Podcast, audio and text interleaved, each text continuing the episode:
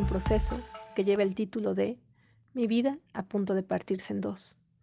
Esta novela trata acerca de la enfermedad de mis dos abuelos, em, que duró un par de semanas antes de que ambos fallecieran por COVID-19 en el contexto de la pandemia. Y bueno, esta novela este, es de corte totalmente autobiográfico y también es fragmentaria. Y bueno, empezaré a leer a continuación este, algunas ideas en torno a la enfermedad y a la escritura que están incluidas en este escrito. Cada vez que abro el procesador de textos, o una libreta, o mi diario, tengo la sensación de que todo lo escrito anteriormente se disuelve ante lo definitivo que es volver a comenzar. Cada proyecto, cada texto, de alguna forma se empiezan de cero. Así me pasa todas las mañanas cuando me levanto. Tengo que volver a creer que existo, como si me disolviera al pasar la noche, como si las otras personas me reafirmaran con su mirada y en su ausencia me fuera desvaneciendo. Cada escritura es una nueva escritura, un retorno. Después de ese lapso de incomodidad, las palabras salen una tras otra, se van enlazando para conformar, con suerte, una idea, una imagen, una historia, incitadas por la novedad de esta práctica que no llevo a cabo con tanta frecuencia como querría, o debería. Sin embargo, muchas veces dejan el desasosiego del arrebato, la incertidumbre de si terminaré o no lo que empecé. Me cuesta encontrar entre los fragmentos la continuidad. Es complicado plantear un punto de inicio para este cisma en la historia familiar. Quizá podría ser cuando empezaron las restricciones en México, en marzo de 2020, o antes, cuando avisaron en el noticiero que el virus estaba esparciendo por China, o años atrás, cuando las transnacionales comenzaron a talar grandes extensiones de bosque y selva y los animales que de ahí huyeron se mezclaron con poblaciones humanas, o décadas antes, cuando a alguien se le ocurrió inventar la producción en serie, y a partir de ahí se empezaron a automatizar los procesos de fabricación de bienes, lo que implicó maximizar la ganancia y reducir los costos. O en el momento de la historia en que a alguien se le ocurrió que la vida era eso, costos y ganancias, y lo más conveniente era ganar a toda costa. Tal vez empezó cuando dejamos de cuidar lo vivo y nos decantamos por cuidar lo nuestro. En cuanto me enteré de los primeros contagios de COVID en mi familia, empecé a tomar notas. Era una forma de saber que los hechos se sucederían uno a otro y que algún día quedarían atrás. El registro implicaba que toda la situación llegaría a ser parte del pasado. En la película, Aquiles y la tortuga, Takeshi Kitano recorre la historia del arte contemporáneo a través de la obsesión del protagonista, Mashizu, de conseguir un lugar en el mundo del arte. Hay varios sobreentendidos. Lo que busca es la fama, es decir, sobresalir ante otros artistas, obtener grandes sumas de dinero por su obra, que sus piezas se vuelvan objetos de deseo para coleccionistas millonarios. Además, que la suya es una confrontación, una participación desesperada en una competencia, ya que no pueden ser muchos los elegidos por el mercado. Para que el sistema infle los precios de las obras, éstas deben ser exclusivas. Ello implica que no cualquiera puede subir a la palestra. Da la sensación de ser una carrera injusta, que el artista comienza a la mitad, cuando ya hay un buen número de competidores que le llevan ventaja. Mashizu tiene una inclinación por el dibujo que le incentivan desde pequeño. Cuando es mayor, estudia en la escuela de artes. Su dibujo es realista e impresionante. Pero no suficiente. Lo que hace ya lo han hecho otros. Al darse cuenta de que la fama implica una curiosa mezcla entre ser hábil y a la vez satisfacer al espíritu de la época, el artista se dedica a hacer piezas que siguen las vanguardias del arte contemporáneo, una por una, Hace performance, arte abstracto y graffiti, pero siempre va un paso atrás, no puede abandonar su papel de imitador.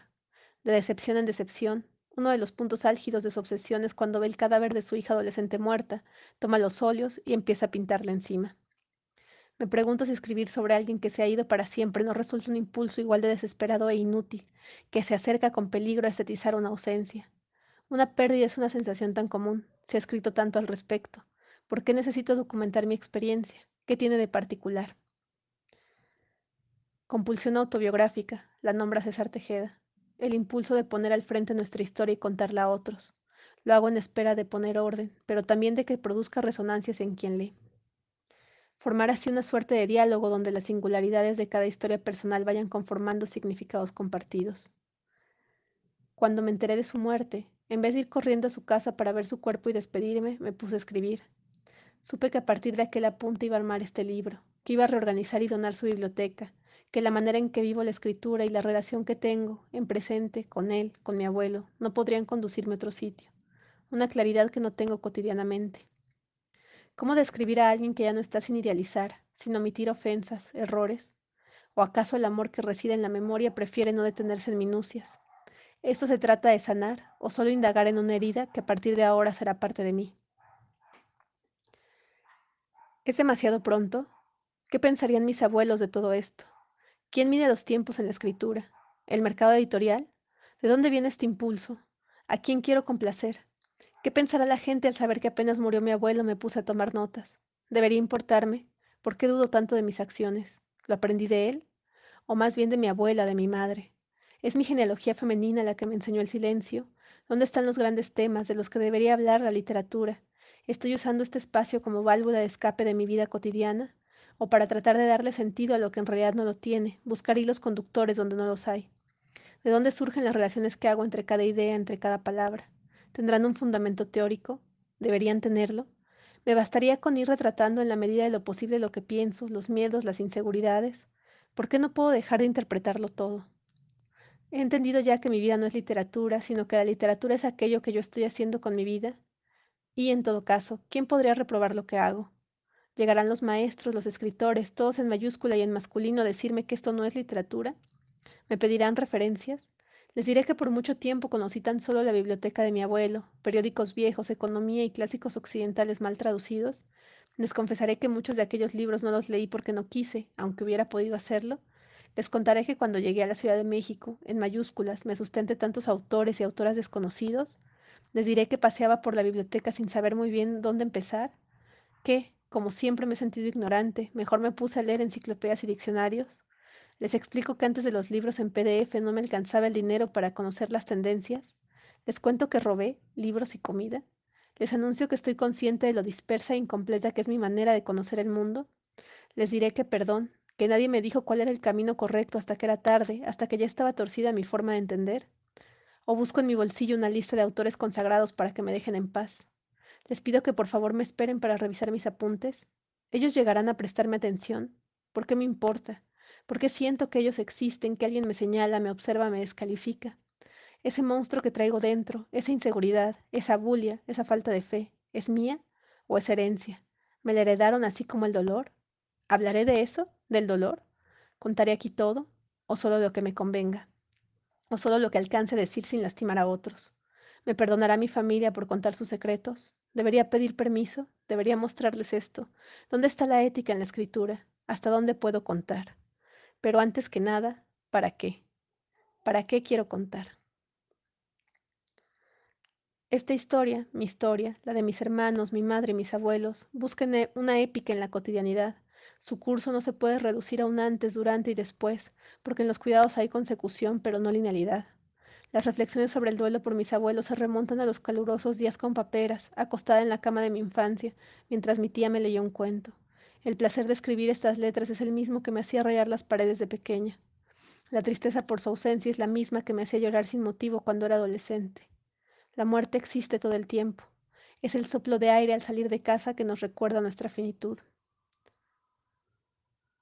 La simple y llana interrupción de una presencia. Escribir es poner orden. ¿Cuál? Uno que haga sentido a quien escribe y, con suerte, a quien lee. Intento emular la precisión y método de mi abuelo para colocar cada cosa en su sitio. La lectura, la escritura, su división en géneros, libros, capítulos, párrafos, es, a fin de cuentas, intentar guardar en cajas un mundo inconmensurable. Así, Voy clasificando mis pensamientos, las imágenes, los recuerdos, que suelen aparecer discontinuos, fragmentados. Me guío con la intención de contar cómo he vivido un duelo doble en este momento del mundo. Sin embargo, intuyo que antes debo hablar de quién soy, presentarme, solo así podrá entenderse la dimensión de su ausencia. No solo perdí a mis abuelos, eran la estructura de la familia, de mi forma de vivir. En torno a su juicio y en contra de su juicio actué cientos de veces. Fueron, sin duda, las figuras de autoridad centrales en mi vida incluso con las reticencias que ambos tuvieron para aceptarlo. Yo no soy su papá, decía mi abuelo cuando lo felicitábamos por el Día del Padre. Quiero reconocerme los matices, en lo que les dije y me dijeron, pero también en los silencios, lo que sabíamos unos de otros y no aprobábamos, o aquello que no nos atrevíamos a decir en voz alta. Les oculté una perforación en la lengua, otra en el abdomen y una más en la oreja, todas las drogas, los dramas de pareja y muchas inquietudes e insatisfacciones personales, el dinero que nunca me alcanzaba en la universidad, sobre todo cuando el que sí era mi padre interrumpió, de pronto, la pensión mensual. Lo peor es que todo lo vivía con culpa, con la sensación de que había una forma correcta de hacer las cosas que no era la mía. Cada pensamiento en su correspondiente caja. Y bueno, después de leer estos fragmentos, que como ya comenté, son obra en proceso, todavía los estoy trabajando, eh, quisiera dejar la consigna de escritura, que está relacionada con lo que acabo de leer. Y la consigna es escribir un texto de una cuartilla que esté conformado solo con preguntas. Y estas preguntas pueden ir conduciendo de una idea a otra o también pueden contar una historia.